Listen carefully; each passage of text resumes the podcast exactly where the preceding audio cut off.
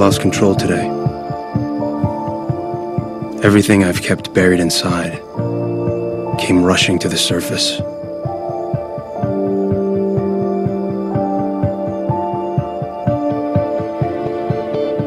I'm simply not able to resist her.